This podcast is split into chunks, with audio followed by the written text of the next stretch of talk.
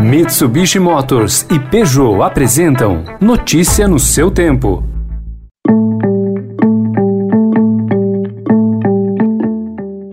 Olá, seja bem-vindo, seja bem-vinda. Começando mais um Notícia no seu tempo, podcast produzido pela equipe de jornalismo do Estadão, para você ouvir em poucos minutos as principais informações do jornal. Você acompanha esse podcast em qualquer plataforma de streaming, agregadores de podcasts e agora também na playlist Caminho Diário do Spotify. Entre os destaques de hoje, a fuga de profissionais para os Estados Unidos, que é a maior em uma década, a decisão do governo de São Paulo de recuar na flexibilização e o pedido de Joe Biden Biden para que a inteligência dos Estados Unidos investigue a origem do novo coronavírus. Esses são alguns dos assuntos desta quinta-feira, 27 de maio de 2021.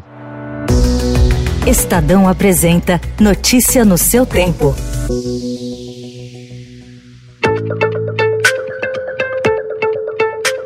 Em busca de valorização profissional, remuneração e pesquisas, profissionais de saúde estão trocando o Brasil pelos Estados Unidos. Segundo o relatório fiscal de 2020, os Estados Unidos registraram uma alta de 36% nos vistos de permanência concedidos a brasileiros na categoria que é voltada para os profissionais excepcionais, o tipo mais comum, requisitado por médicos, enfermeiros e fisioterapeutas, mas que também inclui áreas como aviação e engenharia. Em números absolutos, 1.800 299 profissionais deixaram o país no ano passado. Foi o maior índice em pelo menos uma década. Os profissionais de saúde que deixaram o Brasil citaram ao Estadão desgaste da pandemia e fizeram críticas à forma como a crise sanitária foi tratada. Para especialistas, o cenário prejudica o combate ao coronavírus, traz impactos para a qualidade de vida da população e põe em risco a capacidade de recuperação econômica do país.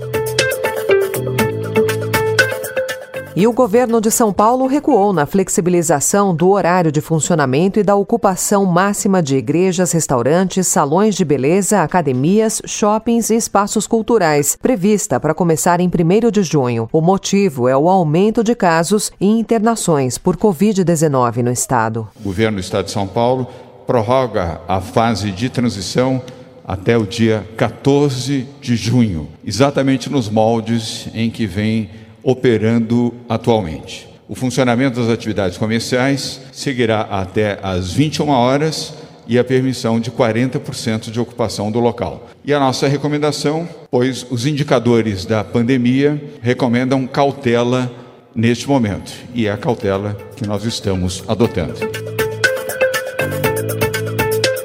O mercado de trabalho formal registrou saldo positivo de 120.935 carteiras assinadas em abril, de acordo com informações do Cadastro Geral de Empregados e Desempregados, divulgadas ontem pelo Ministério da Economia. Em abril do ano passado, em meio a medidas mais restritivas de circulação para evitar a disseminação do coronavírus, houve fechamento de 963.703 vagas com carteira assinada. Foi o pior resultado em toda a pandemia. O ministro da da Economia, Paulo Guedes, falou sobre o resultado. O ritmo de criação de emprego continua. É evidente que o ritmo de criação de emprego no mês de abril foi mais lento, porque foi o grande impacto quando as mortes atingiram o pico dessa segunda onda, mas ainda assim prossegue forte o mercado de trabalho. A solução é prosseguirmos com as reformas e vacinação em massa. O presidente americano Joe Biden pediu ontem que as agências de inteligência dos Estados Unidos investiguem a origem do novo coronavírus. Foi o primeiro ato público indicando que o governo dele leva a sério a possibilidade de o vírus ter escapado por acidente de um laboratório em Wuhan, na China. O relatório da OMS começou a ser questionado depois da informação de que cientistas de Wuhan adoeceram. A vice-secretária de imprensa, Karine Jean-Pierre, anunciou o pedido e disse que o relatório deve ser entregue ao presidente em 90 dias. The president is asking the US intelligence community in cooperation with other elements of our government to redouble efforts to collect and analyze information that could bring the world closer to a definitive conclusion on the origin of the virus and deliver a report to him in 90 days. Notícia no seu tempo. As principais notícias do dia no jornal O Estado de São Paulo. E em 20 segundos, a devastação da Mata Atlântica, que cresceu em São Paulo, tem notícias da política e do mundo do entretenimento também.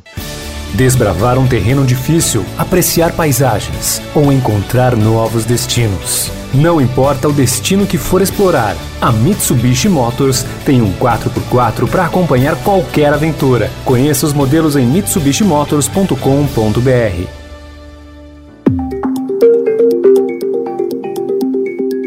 A decisão do Tribunal Superior Eleitoral de dar aval para a deputada Tabata Amaral mudar de legenda sem perder o mandato reacendeu o debate sobre o papel de movimentos suprapartidários de renovação política que saíram fortalecidos. Mas aí existe um problema. Embora integrantes desses grupos vejam o veredito do tribunal como reconhecimento de que sua atuação é legítima, dirigentes de partidos avaliam que esses parlamentares agem como representantes de siglas clandestinas. Ministro do STF, Alexandre de Moraes, frustrou a investida da Procuradoria-Geral da República para blindar o governo Jair Bolsonaro e aliados e barrou a tentativa do órgão, chefiado por Augusto Aras, de tirar de sua relatoria a investigação que fez buscas contra o ministro do Meio Ambiente, Ricardo Salles, e o presidente afastado do Ibama, Eduardo Bin. Após a decisão de Moraes, o vice-procurador-geral da República, Humberto Jacques de Medeiros, entrou com um novo recurso no STF para tentar reverter a recusa. A devastação da Mata Atlântica explodiu em São Paulo e no Espírito Santo nos últimos dois anos. Segundo o levantamento da Fundação SOS Mata Atlântica, em 2019 e 2020, os dois estados ficaram no topo da lista de destruição florestal, com taxas acima dos 400% em relação ao período de 2018-2019. A explicação, no caso paulista, seria a expansão da exploração imobiliária. Notícia no seu tempo.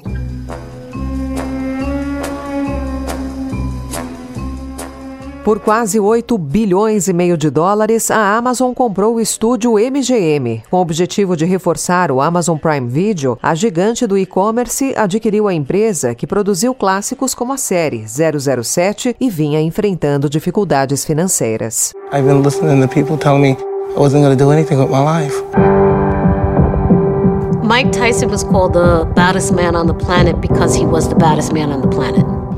E Mike Tyson é tema de um novo documentário, esse produzido pelo canal norte-americano ABC. The Knockout aborda em quatro horas, distribuídas em dois capítulos, a ascensão, queda e reconstrução de um dos personagens mais importantes da história do boxe. Mostra que a vida de Tyson foi uma grande gangorra e ele subiu e desceu rapidamente, mas sempre se manteve em evidência. Encerrando então Notícia no seu tempo, com a apresentação e roteiro de Alessandra Romano, produção e finalização de Mônica Herculano. O editor de núcleo de áudio é Emanuel Bonfim. Próxima edição às 4 horas da tarde. Obrigada pela sua companhia e até já. Você ouviu Notícia no seu tempo. Notícia no seu tempo. Oferecimento: Mitsubishi Motors e Peugeot.